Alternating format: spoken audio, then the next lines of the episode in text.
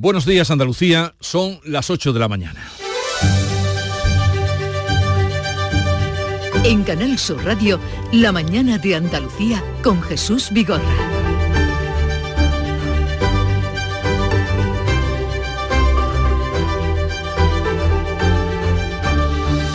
Las discotecas incendiadas en Murcia llevaban más de año y medio abiertas sin licencia municipal y con una orden de cierre desde el pasado enero. Los abogados de la discoteca La Fonda aseguran que no se les notificó la falta de licencia. El sector del ocio nocturno ha explicado a Canal Sur Radio que actuará como acusación particular si se confirma que las discotecas abrieron sin tener licencia. Cinco de los trece muertos han sido identificados. Son nicaragüenses. Los cinco desaparecidos ya fueron localizados todos sanos y salvos. La policía científica ha podido acceder al interior para investigar las causas del incendio. Hasta allí han llegado expertos en víctimas de desastres. Y nuevo caso de violencia en las aulas en Sevilla. Una familia ha denunciado la agresión sufrida por su hijo de 14 años por parte de otros compañeros del instituto. La Junta anuncia la creación de un observatorio de justicia juvenil. Y el presidente de la Junta de Andalucía va a reunirse esta tarde con la ministra de Transición Ecológica. Juanma Moreno recibe a Teresa Rivera en San Telmo a una semana de que el Parlamento andaluz apruebe la ley de la ampliación de regadíos en Doñana. El encuentro llega tras meses de desencuentros Recuerden que la vicepresidenta llegó a tildar de señorito al presidente de la Junta. Teresa Rivera también se hizo eco de una campaña de boicot a la fresa de Huelva de grandes cadenas de supermercados alemanes. De estas y otras noticias, enseguida les vamos a dar más información, así como de que el rey va a cerrar hoy la segunda ronda de contactos para la investidura de Sánchez. El jefe del Estado se va a reunir hoy con Sánchez y Feijóo y muy probablemente, siguiendo el guion, eh, encargará a Pedro Sánchez eh, la formación de nuevo gobierno. Enseguida ampliamos la información, pero antes el tiempo. Social Energy. La revolución solar ha llegado a Andalucía para ofrecerte la información del tiempo. Este martes 3 de octubre tendremos cielos poco nubosos con intervalos de nubes altas, salvo intervalos de nubes bajas en el área del estrecho por la mañana y al anochecer. Las temperaturas seguirán con pocos cambios, salvo las máximas localmente en descenso en el litoral mediterráneo. Córdoba volverá a marcar la temperatura más alta con 37 grados y Málaga entre las máximas tendrá la temperatura más fresca con 28. Van a soplar vientos de levante en Cádiz y en el litoral almeriense y flojos variables en el resto. Este otoño, únete a la revolución solar con Social Energy. Disfruta de tu instalación llave en mano con grandes descuentos y te regalamos 200 euros en tu batería virtual para que pagues 0 euros en tu factura eléctrica con Quiero Luz. Pide tu cita al 955 44 11 11 o socialenergy.es y aprovecha las subvenciones disponibles. La revolución solar es Social Energy.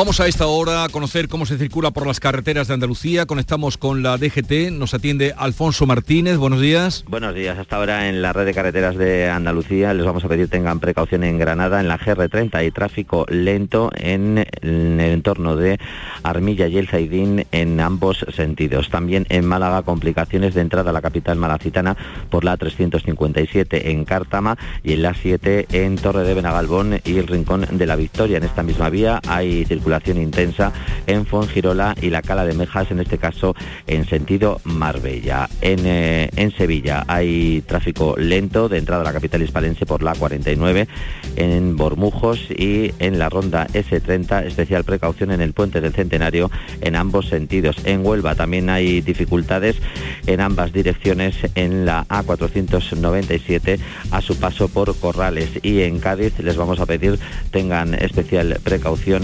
en la A4, ya que hay dificultades en San Ignacio Sierra en sentido Madrid.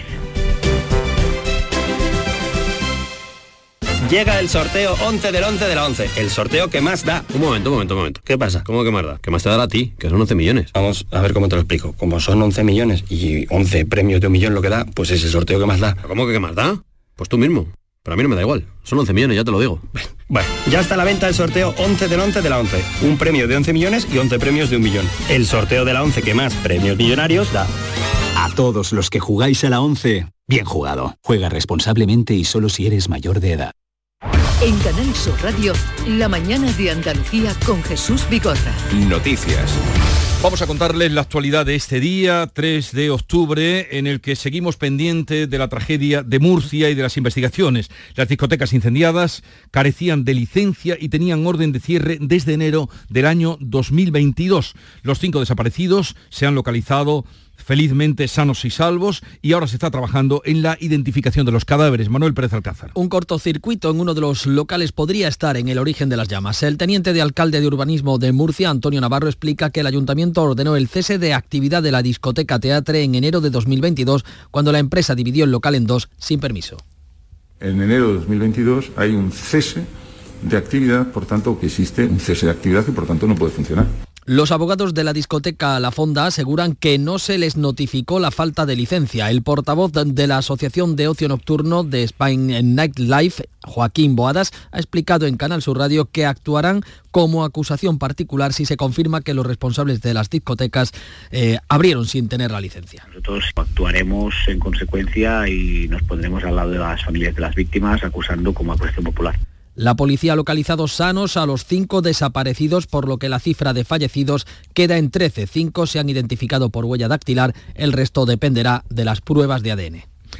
Nuevo caso de acoso escolar cuando todavía tenemos muy reciente y muy presente los sucesos de Jerez. La Junta alerta del aumento de los casos de bullying y de la violencia de hijos hacia sus padres. Bea Rodríguez. Una familia ha denunciado en Sevilla una presunta agresión sufrida por su hijo de 14 años por parte de otros compañeros del instituto. Según la madre del menor, la agresión se produjo fuera del centro cuando su hijo salió a comer con otros amigos.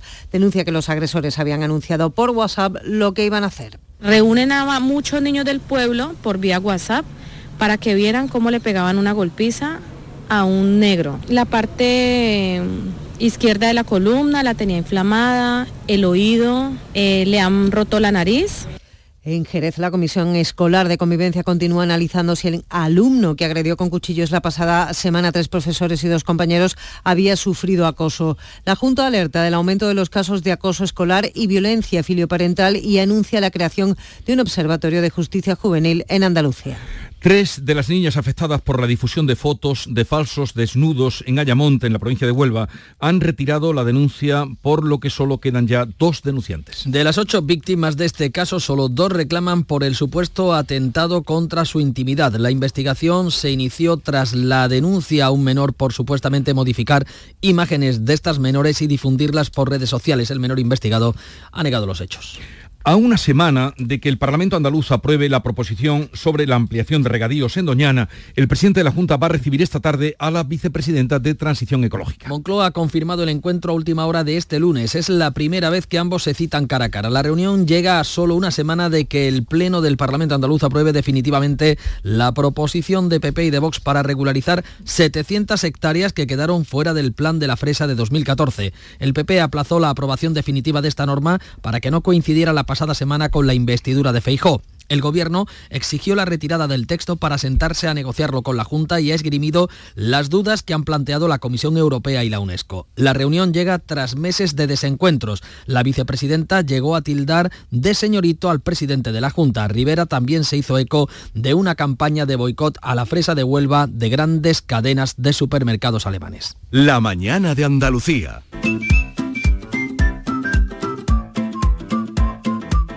La Caja Saludable de Única les ofrece este espacio.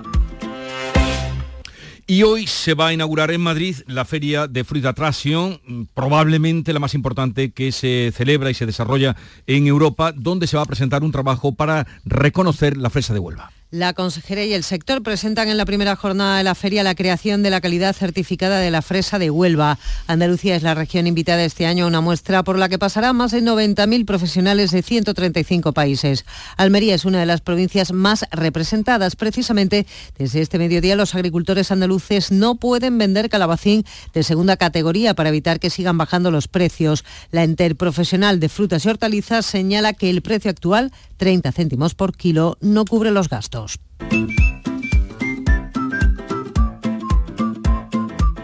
La Caja Saludable de Única les ofrece este espacio. La mañana de Andalucía con Jesús Vigorra. El rey Felipe VI terminará hoy la segunda ronda de consultas y va a designar a Pedro Sánchez, el guion está escrito, como candidato a la investidura tras el intento fallido la pasada semana de Feijóo.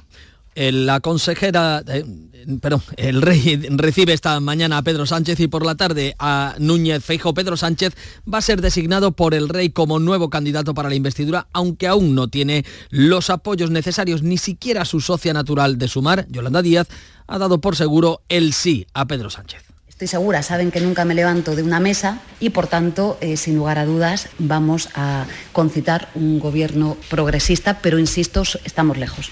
Feijóo reiterará al rey su voto en contra y va a descartar incluso la abstención. Vox y Unión del Pueblo Navarro ya han avanzado que no, que votarán que no. El PNV deja su apoyo en el aire mientras Coalición Canaria se muestra dispuesta a negociar. Esquerra Republicana, Junts, Bildu y el BNG no han acudido a Zarzuela, por lo que Felipe VI propondrá a Pedro Sánchez partiendo de 152 votos, lejos de los 172 que logró Feijóo y de los 176 que marcan la mayoría absoluta. Núñez Feijó acudirá el domingo a la manifestación contra la amnistía convocada en Barcelona por la sociedad civil catalana. El PP aumenta la presión sobre Pedro Sánchez. El coordinador general Elías Bendodo asegura que es el momento de defender la igualdad y la convivencia. Creemos que es el momento, sin ambajes, de defender con todas nuestras fuerzas la igualdad, la Constitución y el respeto a nuestro actual marco de convivencia. Esquerra Republicana rebaja el tono de la exigencia de un referéndum que el independentismo planteó en el Parlamento de Cataluña. Habla ahora de abrir una mesa de negociación para eh, la investidura de Pedro Sánchez. El expresidente Felipe González ha vuelto a criticar un posible pacto sobre la amnistía. González ha ironizado sobre la autoridad de los que han ganado las elecciones. Hay que recordar que ni el PSOE las ganó a nivel general, ni Esquerra o Junts en Cataluña. Hay que aceptar el supremacismo de los que han ganado, que es indiscutible. Han ganado todo, han arrollado las generales, han arrollado. Ese supremacismo hay que respetarlo, porque los demás no valemos nada. El Consejo de Ministros en funciones va a aprobar hoy una paga extra de 170 euros anuales para compensar a los empleados públicos por el alza de los precios. La paguilla supone una subida del 0,5% que se sumará al 2,5% de incremento que tuvieron en enero. La compensación para más de 3 millones de trabajadores que eh, trabajan en la Administración tendrán efectos retroactivos el primer mes del año. El Ministerio de Trabajo dará hoy a conocer los datos del paro de septiembre después de que agosto cerrase con una media de 185.400 afiliados menos a la Seguridad Social y con casi 25.000 parados más registrados en los servicios públicos de empleo, rompiendo con una racha de seis meses de creación de empleo. Pues hoy a partir de las 9 de la mañana vamos a saber los datos del paro, cómo se ha comportado en el mes de septiembre. Bruselas avala el plan del gobierno para que España reciba otros 94.000 millones de euros a fondos de fondos europeos. A cambio, sustituye el cobro de peaje en las autovías por el aumento del transporte ferroviario de mercancías. De la nueva partida de 94.000 millones, 83.200 son préstamos, el resto ayudas directas. Tras el visto bueno de la Comisión, que permitirá el cobro inmediato de 1.400 millones, el plan del gobierno de España debe recibir ahora el aval de los 27 en el próximo Consejo Europeo. España es el segundo país eh, tras Italia que más se ha beneficiado del mecanismo europeo de recuperación tras el COVID. En total, nuestro país recibirá 163.000 millones hasta 2026. Malestar en una parte del Consejo General del Poder Judicial por el aval del Constitucional a la reforma del Gobierno que le prohíbe hacer nombramientos mientras siga estando en funciones. Como se esperaba, la mayoría progresista del órgano de garantías que preside Cándido Conde Pumpido ha rechazado los argumentos en los recursos de Vox y PP y ha respaldado la ley impulsada por el Ejecutivo de Pedro Sánchez para limitar la acción del órgano de gobierno de los jueces cuando su mandato haya caducado. La imposibilidad de que el Consejo General del Poder Judicial haga nombramientos estando en funciones ha llevado al Tribunal Supremo al borde del colapso con un total de 23 plazas sin cubrir. Las compañeras de Jenny Hermoso en la selección femenina de fútbol han ratificado las presiones que recibió la jugadora tras el beso de Luis Rubiales, expresidente de la Federación Española de Fútbol. Alexia Putellas, Irene Paredes y Misa Rodríguez han reafirmado en la Audiencia Nacional los hechos incluidos por la Fiscalía en la querella por agresión sexual y coacciones presuntamente cometidos por Rubiales. El Nobel de Medicina distingue a los científicos que han desarrollado las vacunas con ARN mensajero contra el COVID-19 y otras enfermedades. La Academia Sueca premia a la húngara Katalin Karikó y al estadounidense Drew Weissman por sus investigaciones cruciales para obtener vacunas efectivas a un ritmo sin precedentes. Hoy abre al público la exposición El eco de Picasso, compuesta por 85 obras de medio centenar de artistas, que hasta el día 31 de marzo podrá verse en el Museo Picasso Málaga. La exposición forma parte del programa que conmemora el 50 aniversario del fallecimiento del pintor universal. La muestra, eh, la muestra recoge obras del artista malagueño y de creadores que se inspiraron en su obra. La exposición coincide con la huelga de los trabajadores del museo que exigen mejoras laborales. La dirección advierte que no negociará un nuevo convenio mientras se mantenga el calendario de movilizaciones. La mañana de Andalucía. Buenos días. En el sorteo del cupón diario celebrado ayer, el número premiado ha sido 40.676 40676. Serie 9009. Recuerda que hoy, como cada martes, tienes un bote millonario en el sorteo del Eurojackpot de la 11. Disfruta del día. Y ya sabes, a todos los que jugáis a la 11, bien jugado.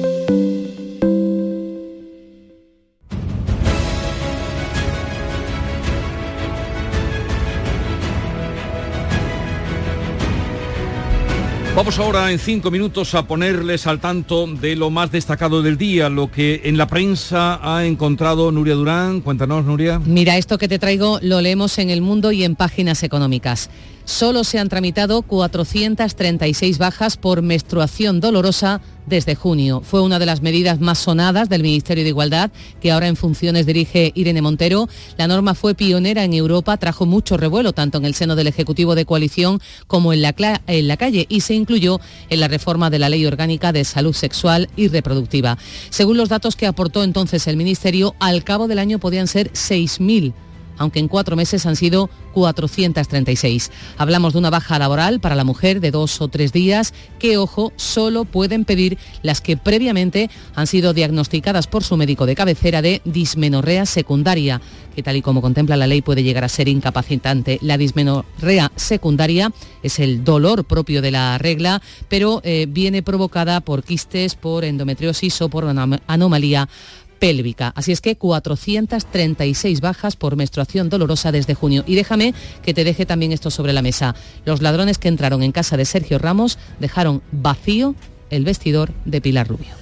Del ámbito internacional, ¿qué destacamos, Bea Rodríguez? El foco otra vez en Ucrania, donde ayer se reunían los ministros exteriores de la Unión Europea. Leemos, en el Frankfurter, aunque el gesto político es fuerte, hay señales de un apoyo cada vez menor en este país. En Estados Unidos, recordamos, la ayuda financiera a Kiev está pendiente de la disputa presupuestaria interna y en la Unión Europea, Hungría y Polonia se alejan de la postura común. Dice el ministro de Exteriores húngaro que cualquiera que se niegue a unirse a la corriente principal de Bruselas es inmediatamente tildado de espía de Moscú, amigo de Putin. Y también mientras Kiev eh, tiene que luchar contra el enemigo en casa para demostrar a Europa que la lucha, eh, que lucha y mantiene a raya la corrupción en este eh, país. De hecho, acaban de detener al alcalde de Sumi mientras recibía un soborno del panorama económico. ¿Cuál es la clave de hoy, Paco Ramón? Bueno, pues vamos a estar pendientes de los datos mm, del paro que coinciden, por cierto, hoy con la inauguración de Fruit Attraction, la feria del sector hortícola de Madrid, donde Andalucía es la región invitada con motivo del 15 aniversario. De la importancia del sector dan cuenta las exportaciones andaluzas. Durante el primer semestre del año, Andalucía exportó más de 2.500 millones de euros de hortalizas, con un incremento del 7,8% y casi 2.000 millones de frutas, a pesar, en este caso, de un descenso del 10%. Datos en medio de una sequía persistente que está llevando al límite al sector. Con su participación como región invitada, Andalucía va a promocionar Gusto del Sur, su marca de calidad agroalimentaria, y va a aprovechar la cita para dar a conocer los trámites preliminares de otro distintivo de calidad, en este caso para reconocer la fresa de Huelva frente a los intentos de boicot en los mercados internacionales. Y la noticia deportiva del día, Nuria Gaciño. Protagonismo hoy para la Champions con la disputa de la segunda jornada en la que el Sevilla visita a las 9 al PSV Eindhoven.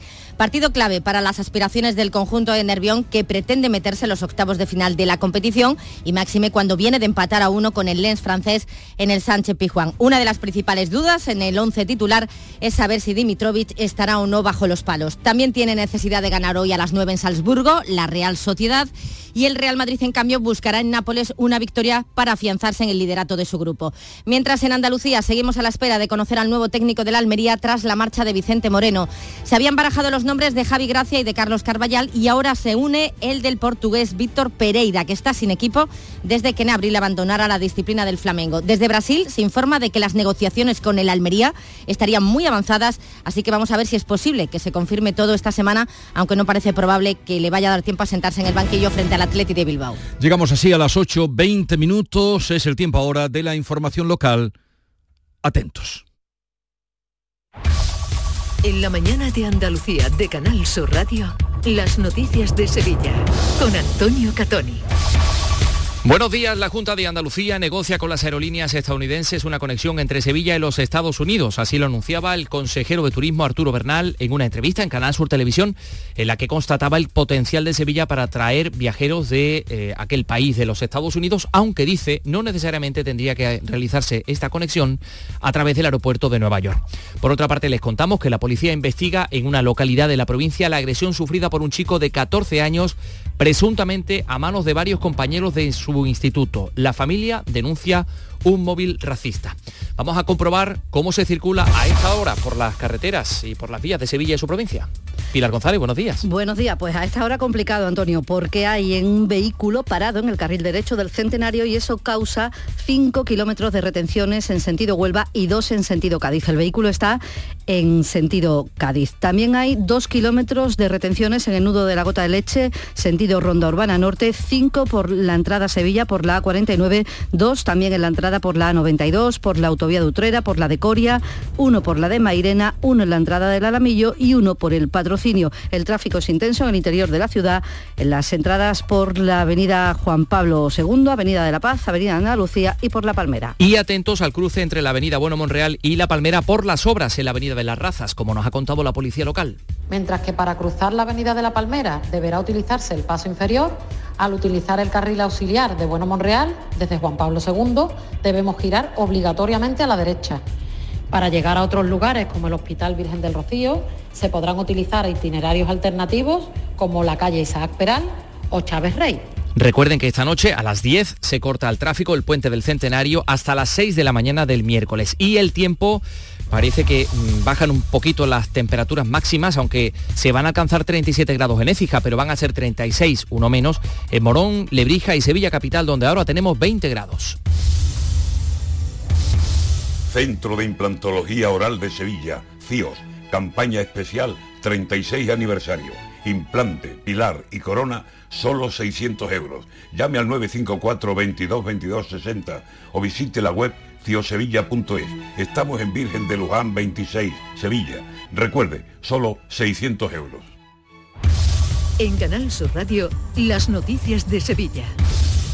La Junta de Andalucía negocia con una aerolínea estadounidense, con United Airlines, para establecer el vuelo directo entre Sevilla y los Estados Unidos y en breve podría haber novedades. Pilar. Lo ha apuntado en Canal Sur Televisión el consejero de Turismo Arturo Bernal, quien sostiene que podría ser a través de un aeropuerto estadounidense distinto al de Nueva York. Dice el consejero que cada año vienen a nuestra comunidad 450.000 visitantes de aquel país con una estancia media de cinco días, pero solo han llegado en vuelo directo a Málaga 17.000 de ellos. Las aerolíneas son conscientes del potencial que existe si la conexión se amplía con Sevilla, aunque Bernal quiere ser todavía prudente. Estamos trabajando, son, son, son decisiones y, conversaciones siempre muy discretas.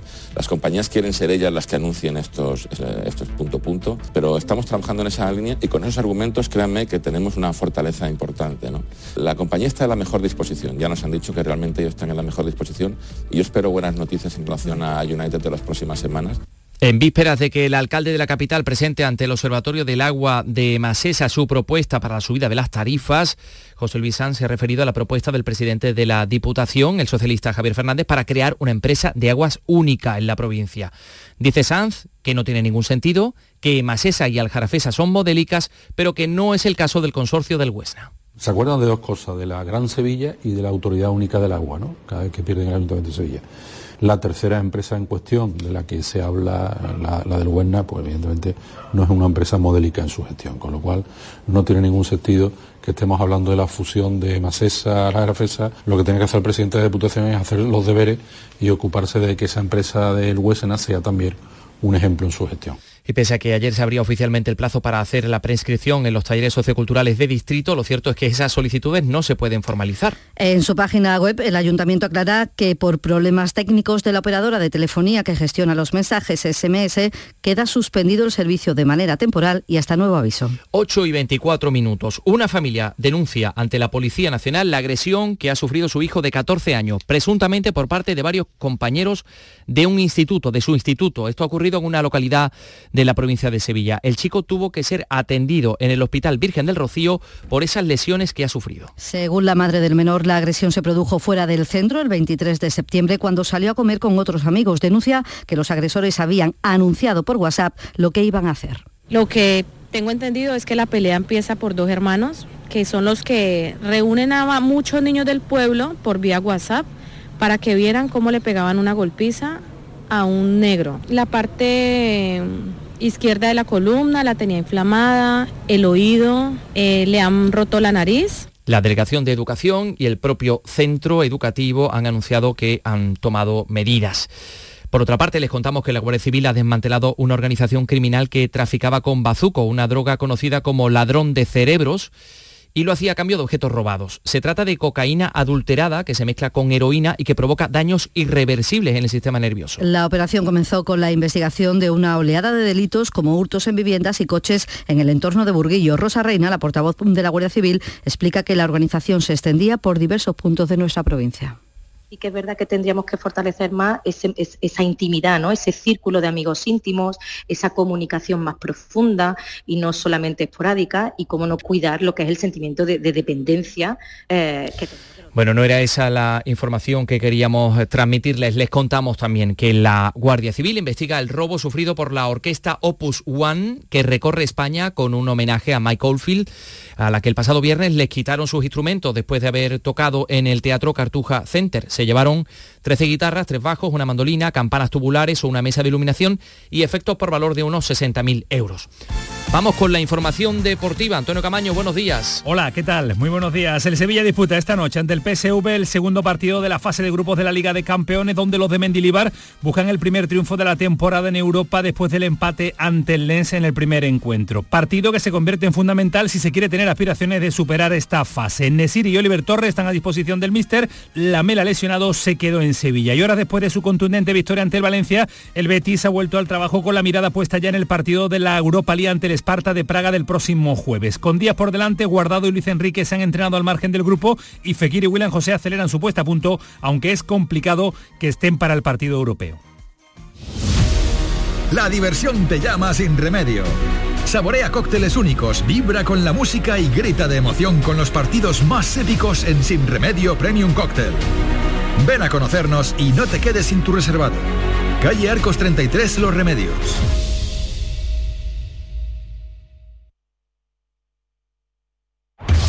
En Canal Sur Radio, las noticias de Sevilla.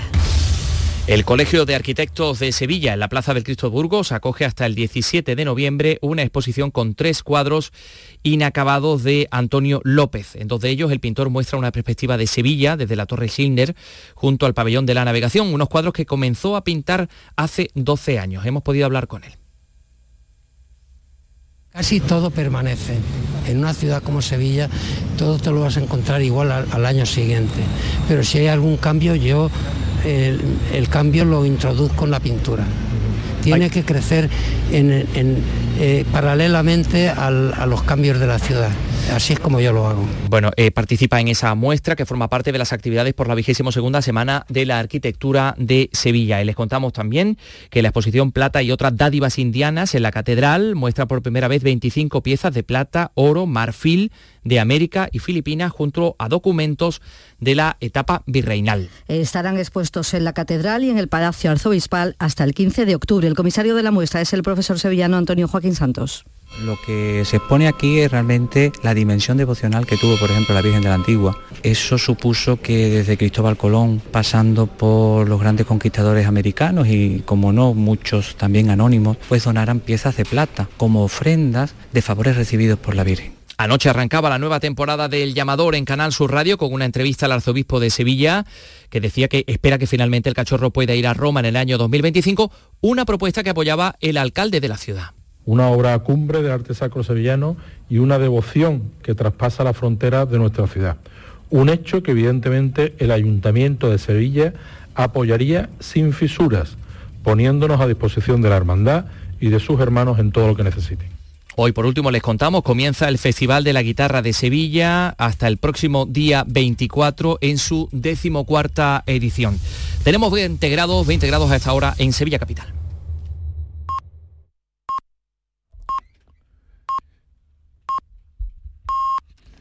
Andalucía son las ocho y media de la mañana. Y en un momento vamos a abrir tertulia, charla de actualidad hoy con Amalia Bulnes, Héctor Barbota y Javier Caraballo.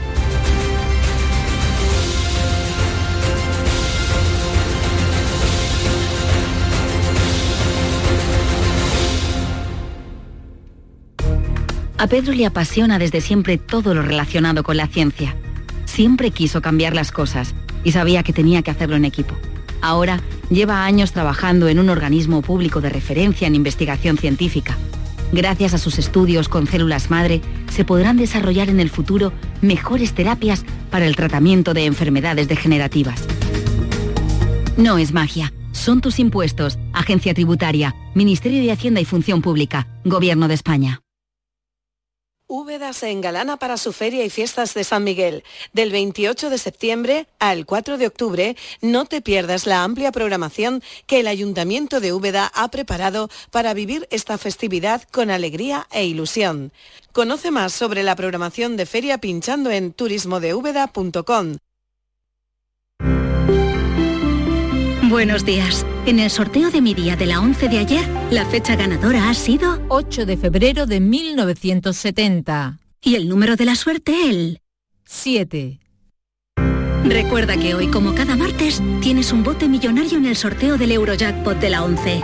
Disfruta del día. Y ya sabes, a todos los que jugáis a la 11, bien jugado.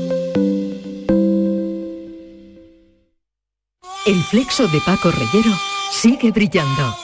Y esta temporada, más. Si ya nos venías escuchando en Canal Sur Radio, esta temporada seguimos contigo también de lunes a jueves a las 12 de la noche en Radio Andalucía Información. Con el análisis y las entrevistas más singulares del mundo de la cultura. Entonces yo, mi sección esta, la voy a hablar de calambrazos. Desde el lado más íntimo y personal. Con un estilo casi artesanal. El flexo es un faro en un mar de incertidumbres. El flexo de Paco Reyer. Esta temporada de lunes a jueves a las 12 de la noche en Radio Andalucía Información.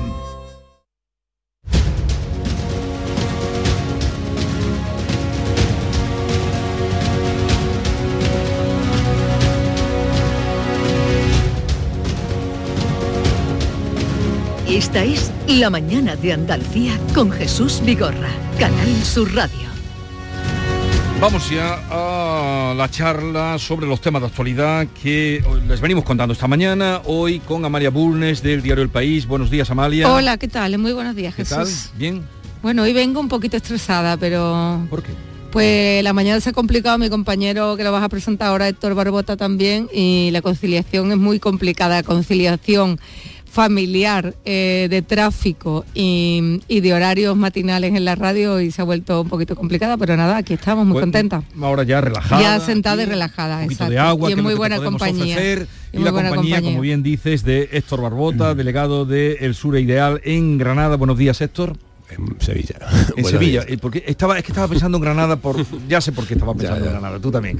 Porque me extraña que llegues diciendo que la ciudad está colapsada cuando es Granada la que está con Bueno, problemas. Yo he vivido mucho tiempo en Marbella que estaba colapsada todas las mañanas eh, y, y todos los mediodías y me he venido aquí y hay días en que la ciudad es impracticable. Sí, Hoy, ¿verdad? por ejemplo. Hoy, hoy, bueno, Hoy es que como han dicho, venga, todo el mundo a la calle a las 7 de la mañana. Y, he salido con tiempo, pero he tardado 40 minutos desde la Jarafe hasta aquí. ¿eh? Ahora te voy a contar una anécdota de lo de las 7 de la mañana, con permiso de Javier Caraballo. Eh, eh, Caraballo, buenos días. Muy buenos días. Tú no has tenido ningún problema, ¿verdad?, para llegar a, al estudio. No, no, yo vivo lejos del mundanal ruido, me he apartado aquí, es una colina de reflexión, uno de los alcores de Alcalá y no tengo, no, miro a mi alrededor, no veo coche a la vista. Eh, brevemente, permitidme que haga aquí un cuele o una anécdota de mm, Umbral, Francisco Umbral. Pastó una entrevista con Calvo Sotelo cuando era presidente del gobierno, entonces lo citaron muy temprano. Y entonces cuando lo llevaban en el coche a Umbral y vio que estaba colapsado, estaría pues allí por Argüelles o tal, y dijo, caray, todo el mundo va a entrevistar a Calvo Sotelo. pues todo el mundo iba a entrar en directo con Jesús Vigorra. Estaba acostumbrado como Caraballo a... Caray, todo el mundo va. Bien, eh, a ver, ya sin, sin, se hiela la sonrisa cuando nos enteramos de cosas como lo que vamos sabiendo de eh, la tragedia de Murcia. Las discotecas no tenían licencia de apertura, dos de ellas, había tres, a saber cómo se había amalgamado allí, de una habían salido tres. Y eh, había una orden de cierre desde enero de 2022. ¿Y ahora qué? ¿Y ahora quién responde? ¿Y esto quién lo paga? Bueno, pagarlo lo, pagará, lo pagaremos todos, porque esto irá contra las arcas eh, municipales en este caso. Pero ¿y ahora qué? Mira, eh, bueno, mm, para empezar eso yo creo que el dolor, primero hay que hablar del dolor, ¿no? Y de la, angustia de, los familiares, que aún es muy importante. Además, esto añade, eh, añade más dolor, si cabe, a la, tragedia que todavía no están, eh, no se han podido reconocer la mayoría de, los cuerpos. ¿no? Yo decía que el dolor no tiene antídoto, pero mm, las cuestiones preventivas, esto es como las abuelas cuando dices te lo dije. Pues desde el minuto uno yo creo que fuimos muchos los que pensamos en la noticia que venía después, y es que efectivamente estos, eh, estos locales de ocio nocturno, donde además se agolpan eh, muchedumbres consumiendo grandes eh, cantidades de alcohol, pues no iba a tener ni la licencia oportuna, ni los permisos en regla, ni, las condiciones de, seguridad que se exigen ante estas aglomeraciones humanas de, fines de semana, pues en condiciones además, como ya te decía, de consumo de alcohol y bueno, un poco de relajo de Mm, de, relajo, de, estar pendiente de las cosas. Em, el dolor no tiene antídoto, pero tiene que tener prevención tiene que tener, eh, ahora que va es que ha reconocido el, concejal de urbanismo, el anterior concejal de urbanismo, es el que ha reconocido que debería estar, deberían estar cerrados estos locales. Y si no están cerrados, haberles exigido eh, mm, tener la situación em, en regla. Eh, se veía venir. Eh, mm, no aprendemos de una a otra, tenemos el Madrid Arena, tenemos, en fin, em, tenemos un rosario de, desgracias no tan grandes como la de Murcia, porque la de Murcia la verdad que es de unas dimensiones enormes, en las que siempre se repite el mismo patrón y es eh, mirar hacia otro lado. A mí no, no, soy jurista y no sé si se le puede aplicar una prevaricación a esto, pero a sabiendas que algo está mal, a sabiendas que no se cumplen los papeles, y se mira para otro lado y hay un relajo absoluto con los locales de ocio nocturno donde se producen muchas desgracias en mayor o menor cantidad o medida. A mí hay una cuestión que me, que me subleva como, como ciudadano y es cuando uno tiene la sensación, la sensación de que le están tomando el pelo, ¿no?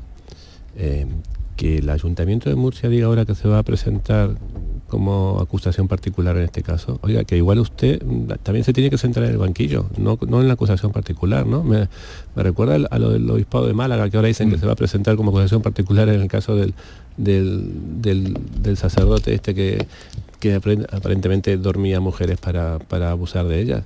Eh, oiga, usted hizo todo lo que tenía que hacer porque igual si usted no hizo todo lo que tenía que hacer, posiblemente usted no tenga que sentarse en la acusación, igual tenga que sentarse en otro lado, ¿no? Entonces, esto de utilizar eh, este postureo de la, indignación fingida, ¿no? Es que vamos a personarnos y iremos hasta el final, ¿no? no es que caiga quien caiga estas palabras. Es que igual que tiene que ver es usted, porque mm, las eh, cuando cuando una administración pública mm, toma una decisión eh, es la, responsable de que esa decisión se cumpla. Usted no puede decir, no, es que no tenía licencia, pero usted se percató de que, de que esa orden que usted dio se estaba cumpliendo, porque usted entonces igual hizo su trabajo a medias. Sí, Javier, está por ahí. Sí, sí. Eh, a ver, eh, es que eh, hay un titular hoy en el, en el diario El País que me parece muy acertado porque dice, muchos responsables a la búsqueda de un culpable. Y esto es lo que estamos en este momento. ha habido una tragedia con 13 personas muertas, 13 jóvenes muertos y hay muchas posibilidades de, que la responsabilidad recaiga en unas personas así y en otras no.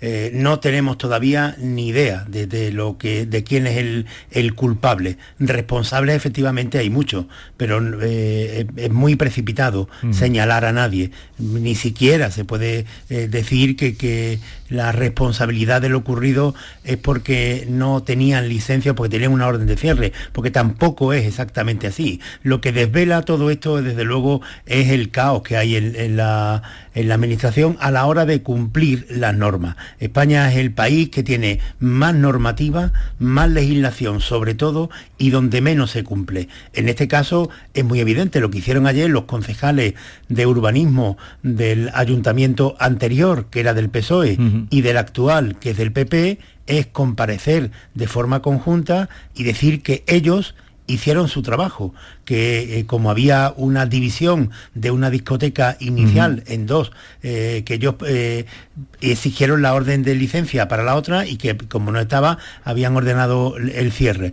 ¿Y por qué no estaba cerrada? Pues claro, los, los concejales dicen que eso es una responsabilidad de los funcionarios, lo dieron directa o indirectamente, de los funcionarios que tienen que ejecutar las órdenes que ellos dan. Ahí hay otro nivel. Pero tampoco sabemos si exactamente eso era ha sido la causa de todo lo que ha ocurrido, porque la, discoteca podrían estar sin licencia, pero cumplir toda la normativa. De hecho, la discoteca La Fonda de los Milagros, que es donde se originó el incendio parece ser y donde aparecieron los 13 cadáveres, está... Eh, eh, discoteca había eh, pasado una revisión de antiincendio no hace mucho tiempo, hace menos de un año, y le habían pedido que quitara algunas eh, sustancias inflamables. Entonces, ya digo que no se sabe. A mí, desde el principio, lo que me extraña mucho es esto que dicen las víctimas cuando salen y, van prestando declaración, que dicen, eh, aquello comenzó a arder y en cuestión de minutos todo era un incendio. Es que esto a mí no me entra en la cabeza porque cuando un local de esto está eh, construido con materiales ignífugos, que es lo que marca la ley, los materiales ignífugos lo que significa es que eh, eh, cuando llega un fuego tarda entre 30 y 60 minutos en prender fuego. Es decir, el tiempo suficiente para que la discoteca pueda ser desalojada.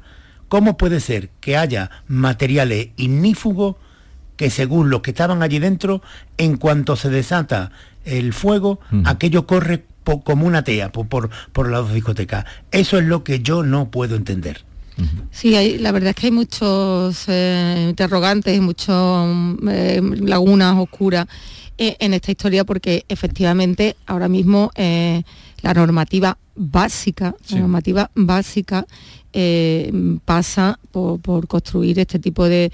además, la mayoría son arquitecturas efímeras, antiguos almacenes, mm. reconvertidos, esto parece eh, por las imágenes que hemos visto, pues que son como polígonos industriales, antiguos almacenes, donde eh, lo primero y principal eh, en, las normativas antiincendio son esos materiales ignífugos a los que hacía alusión Javier y que bueno y que tienen una, eficacia absolutamente demostrada y, probada. O sea que yo creo que aquí queda todavía muchísimo por, por, por dilucidar. Si, hay una mm. orden de cierre, por algo será. ¿Y por qué no se ha cumplido? Efectivamente, pues muchas veces esa, desidia eh, administrativa, porque ayer hablaba em, un catedrático de Derecho eh, administrativo em, que decía precisamente eh, que cuando eh, se carece de ese tipo, bueno, en fin, habló un poco de, ese trámite administrativo que no había cumplido y eso es una orden de precinto inmediato de un local. Pero no está precintado. Y no se precintó el local. Aunque eh, la responsabilidad... Además, o sea, quiero decir, con una, con un agravante, que es que la actividad era pública y notoria, con las calles eh, llenas de gente, las colas para entrar en la discoteca, y una actividad que tenían visible en las redes sociales, los vídeos de todos los fines de semana publicitada. Entonces, bueno, esto es una cascada de, responsabilidades infinitas. Vamos a ver, es que mm, no sabemos si los motivos por los cuales no tenía eh, eh, licencia de apertura o, eh, los motivos por los cuales la, discoteca se incendió. Quiero decir, no sabemos si es Pero lo cierto es que tenía que estar cerrada. Pero claro, pero lo que pasa es que tenía que estar cerrada. Claro, ahí Es que tenía que estar cerrada. Es verdad que, quizás estaba cerrada por un incumplimiento de alguna norma urbanística menor, no sé. Claro, claro. Pero, eso no lo sabemos. Pero lo que sí sabemos es que tenía que estar cerrada. Eso sí lo sabemos. Y me parece que una administración, cuando toma una decisión de ese tipo, que es una decisión muy grave, porque le estás quitando a una empresa la posibilidad de seguir desarrollando su actividad, por lo, cual, por lo tanto, si tú mm, tomas esa decisión, tiene que ser por motivos muy fundamentados, lo que no puede ser es tomar la decisión y luego desentenderse del cumplimiento. Es que eso es lo que a mí no me cabe en la cabeza que, se tome una decisión y luego se desentienda, eh, la persona que lo tomó se desentienda el cumplimiento. Cuando no se trata de una tienda de una verdulería de, dos metros, se trata de, de aglomeraciones humanas. De un sitio donde va mucha gente y que tiene una actividad notoria. Eso es lo que a mí me resulta difícil de entender como, como ciudadano. Lo que no entendemos ninguno. Ahora, ¿servirá esto para que, porque no son estas las únicas órdenes de cierre que hay, ¿eh? ni, ni locales sin licencia, y todos tenemos en la cabeza muchos sitios, pero servirá Hombre, yo no, no, no suelo ir a sitios sin licencia, ¿eh? no, no sé tú qué haces. Bueno, no, lo sabemos muchas veces, Javier. yo, no le pido la orden de licencia a ningún establecimiento. No, pero que, que yo no, en fin, pero hay, zonas del litoral donde vamos a ver discotecas en verano vuelvo, que luego desaparecen. Vuelvo a matizar lo que estamos diciendo, lo que estamos diciendo. Esto era una discoteca que se llamaba Teatre, que era muy grande. La discoteca Teatre tiene licencia de, discoteca con cocina. Creo que era la, licencia que tenía. Creo no, es la licencia que tenía, discoteca con cocina. Entonces, hace un tiempo, un par de años, la discoteca Teatre, que era muy grande, decide partirla por la mitad y alquilarle media a otro señor, que es la discoteca que se llama La Fonda de los Milagros. Y entonces ahora donde está el incendio es en la fonda de los milagros, donde están los cadáveres en la fonda de los milagros. ¿Qué decía ayer el abogado de Teatre? Que bueno, que ellos eh, tienen licencia y que eh, el, incendio se originó en la fonda de los milagros. ¿Qué dice lo de la fonda de los milagros? Que bueno, que ellos la licencia estaba contenida en el contrato de alquiler y que hace un año pasaron una eh, inspección del ayuntamiento, de esto que decía antes, para controlar eh, la, vigilancia antiincendio, que le hicieron cambiar las puertas de, salida de emergencia. Esto hace un año, ¿eh? En la discoteca, esta segunda. Y que ellos no tienen ninguna orden de... que no les ha llegado jamás una orden de cierre. Por eso siguen abiertos. O sea que esto, la complejidad, es, eh, la complejidad de la responsabilidad administrativa es muy grande. Pero a partir de, al margen de la responsabilidad administrativa, está el origen del fuego, que no sabemos ni, los materiales, por, por, lo que decía antes. Entonces, que la complejidad de todo esto es eh, muy grande como para señalar directamente algo o alguien en este momento. Pero que si han dicho lo que nos han dicho, y lo han dicho el concejal de urbanismo, el anterior y, el que está ahora, que hay una orden de cierre, claro que ¿Por qué era esa orden de cierre? Pero el caso es que llevaba año y medio sin... ¿Y a quién le habían dado la orden de cierre? A nadie. Bueno, eso hay que investigarlo. Ahora mismo es verdad que, estamos en pleno proceso de, investigación, de, investigación por del lo caso. General, por lo que llevamos Pero bueno, casi siempre detrás de casos de estos hay negligencias como la que estamos. La puerta de, lo del Madrid Arena. La, siempre detrás de esto hay una negligencia, algo que se dejó de hacer bien y, luego una desgracia tremenda y como la que tenemos delante no podemos hacer más que mm, pedir eso, que se aclaren y que se sepan responsabilidades. y tú, decías, Jesús, si, si servirá. Eh, bien es cierto, porque bueno, eh, la hostelería también nos está, nos está escuchando y ahí eh, la mayoría son empresarios muy, muy responsables. para mí también lo, más llamativo y sorprendente y enigmático de, este, mm, de este drama es que yo como usuaria eh, tengo que escuchar muchas veces, oye, mira, mm, vamos a levantar la terraza porque viene la policía y me cierra el restaurante. Eh, mira, no podemos abrir hasta más de, más de tal hora porque nos viene una inspección. Mira, hemos tenido que cerrar porque hemos mm, tenido un cortocircuito en la cocina y tal. Entonces, bueno, a mí me consta y me consta como usuaria, a nivel usuario. Después no tengo, no tengo grandes más, más no tengo más información que el propio feedback que, te ofrecen los propios eh, empresarios de la hostelería.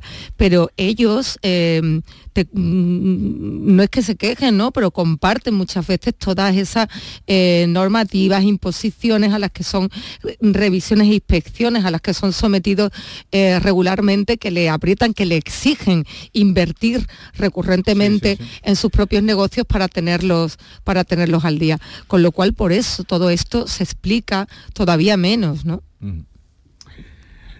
En fin, vamos con otro asunto, ya veremos en qué para todo esto, pero ojalá y sirva también de, ejemplo para otros eh, ayuntamientos, eh, sí, que, que la gente...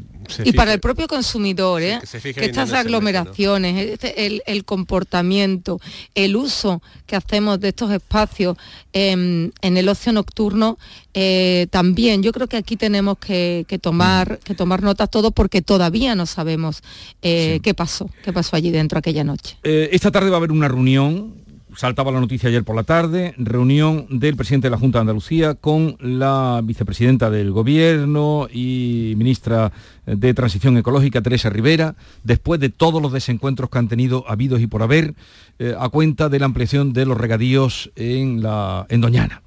Eh, lo que daríais por ver. Eh, ya era hora, ¿no? lo que daríais por ver eh, cómo se saludan, cómo el señorito, cómo saluda a la ministra, mm, en fin, después de todo lo que de lo que han tenido, ¿no? A una semana de que se apruebe la ley. No sabemos. No sabemos si estamos una semana de que se apruebe la ley. No tienen mayoría. sí, pero para que la ley se apruebe tiene que ir a pleno. Y la ley tenía que ir a pleno, no a este pleno, sino a la anterior y sin una explicación convincente la ley fue excluida del, del orden de... Bueno, y mira, lo anunció el portavoz del Partido Popular en directo en, Canal Sur Televisión el día eh, que... El, lunes. El día que eh, eh, pues casualmente coincidió que participaba yo en, en la tertulia Eso fue un lunes. Eso fue un lunes, iba a ir un miércoles, que era, eh, la, era la semana pasada que la explicación que dieron a posteriori, pues mira, lo dio allí como prácticamente como una exclusiva pero es verdad que se retractaron apenas unas horas más tarde pues que coincidía con la votación de, de la de la eh, investidura o no investidura de, de Mariano ¿qué, ¿qué, pasa eso? Que, eh, creo leer en tus palabras que sabes algo más de lo que dices. Yo la información que tengo es que cuando el miércoles deciden que, que la ley no va al pleno, eh, se decide porque eh, hay, una, hay, una, vía, una vía de entendimiento abierta y, claro, con la vía de entendimiento abierta no se podía aprobar la ley. Eh, y esta reunión se produce 24 horas antes, la de esta tarde quiero decir, 24 horas, unas 16, 18 horas antes de que eh, la mesa del Parlamento decida el, orden del día del pleno de la semana próxima. Y por lo tanto, cuando no sé si hoy nos contarán el contenido de la reunión, pero cuando mañana la mesa del Parlamento y la Junta de Portavoces hagan el orden del día del pleno de la semana próxima, veremos si la ley se incluye o no si la ley se incluye, es que no ha habido ningún acuerdo hoy. Si la ley no se incluye, pues posiblemente estemos en una vía de entendimiento. Eh, esto es esto es así de simple, vaya. Y esto no es una especulación mía, ¿eh? es, que lo sé. Eh, esto es así. ¿Que va a haber una negociación? Pero que va a haber una negociación que culmine en la, en la retirada de una ley que ha defendido eh, contra viento y marea, y llámese viento el gobierno central, llámese marea eh, la Unión Europea, las asociaciones ecologistas, los científicos. Mm, a mí me estás dejando sorprendida, la verdad, Héctor. Mm, vamos a ver, eh, no es que va a haber una negociación, está habiendo una negociación. La reunión de esta tarde es, una, es, parte de, es parte de eso. Hay una cuestión que a mí, a mí me resulta muy significativa. Eh, la reunión esta tarde, la Junta la tenía bajo la máxima discreción. No, no estaba incluida cuando la Junta manda todos los días, todas las tardes, noches, la, la- la relación de actos. De los ¿no? actos que No, tiene para el día siguiente, no venía. No venía, ¿no? Eh, Salió por la tarde tarde. No, pero eso salta porque eh, la ministra... Por el ministerio. El ministerio sí lo incluye en la agenda de la, de la ministra. No sé si ha sido un error. Y en relación a lo que, a lo que decía Amalia, el, el el es verdad que el gobierno defiende esta ley, la ha defendido siempre a viento y marea, contra viento y marea, pero siempre su discurso ha sido, nosotros eh, proponemos esta alternativa, si el gobierno tiene otra alternativa para dar respuesta a los agricultores, que nos la diga y negociamos. Eso Mm. era, ¿qué pasaba? Que la que la, la condición que ponía el ministerio era ustedes retiren la ley y nos, ponemos, y nos sentamos a negociar. Eh, el gobierno no ha retirado la ley, pero sí, sí ha aplazado, al gobierno no puede Sí. decir esta ley no vale para nada, pero sí lo que ha hecho la Junta de Andalucía es, o mejor dicho, el Partido Popular en este caso, decir, bueno, mm, vale, quitamos la ley, no, no la aprobamos en este, en este pleno donde íbamos a llevarla, y yo creo que eso ha sido un gesto de cara a la negociación. Oye, me congratulo, la verdad. Eh, eh, esto, no quiere decir que Javier quiere Eh, meter una- también bazar. Una, una última cosita. Eh, yo creo que no va a haber un acuerdo eh, que no que no contenga a los agricultores.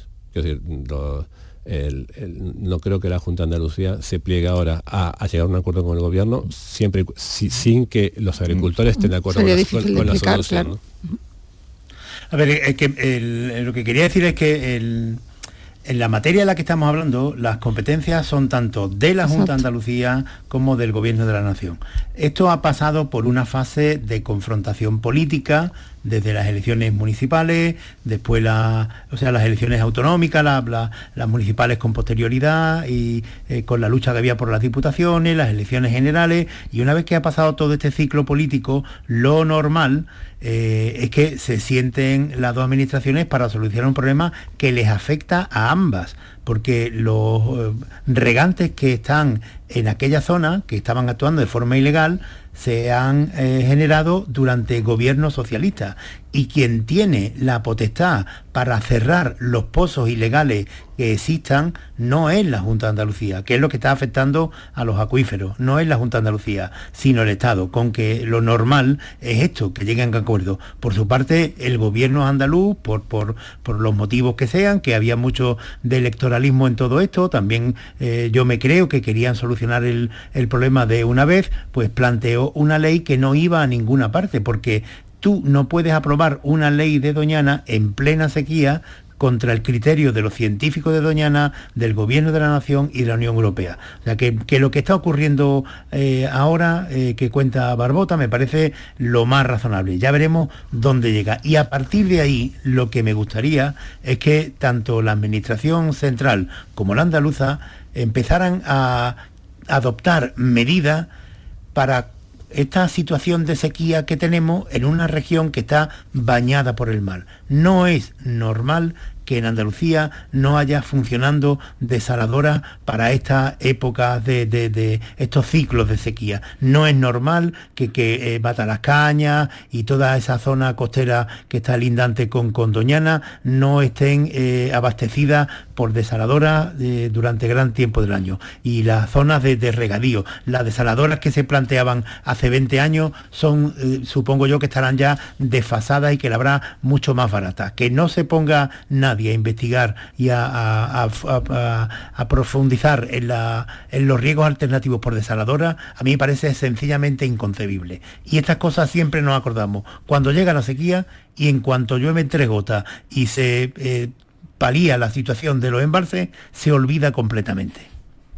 En Marbella hay una funcionando, ¿no? ¿O no? En Marbella hay una funcionando desde el año, creo que es 90 y, en la década de los 90 se hizo. Se hizo durante la época de, de Gil. y De la- hu- de la. ¿Pero funciona? Sí, sí, funciona, funciona, sí. Funciona.